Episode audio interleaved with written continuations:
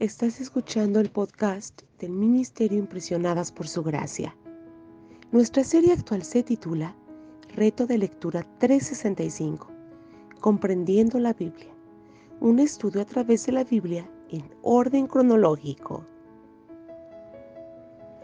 El reto de hoy es leer 2 de Samuel capítulo 6 y 7 y Primera de Crónicas capítulo 17, por lo que te animo a que puedas abrir tu Biblia y nos acompañes en este episodio a estudiar la Biblia.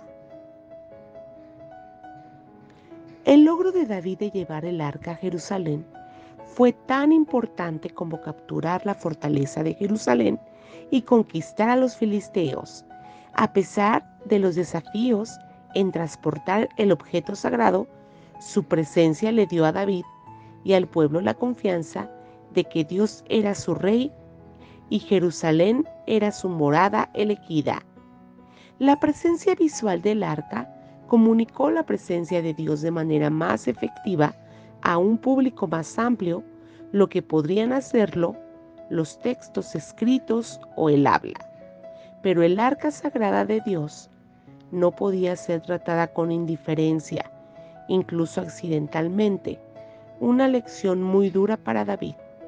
Nunca debemos olvidar que Dios es santo y perfecto y merece nuestra mayor reverencia y respeto.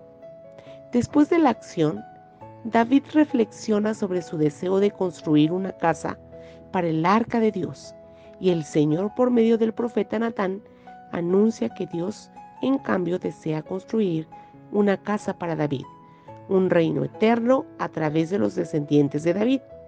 La promesa de Dios es mucho más de lo que David esperaba. De David saldrá un hijo que gobernará el reino de Dios para siempre, Jesús el Mesías. David no entiende del todo, pero responde con humildad y asombro.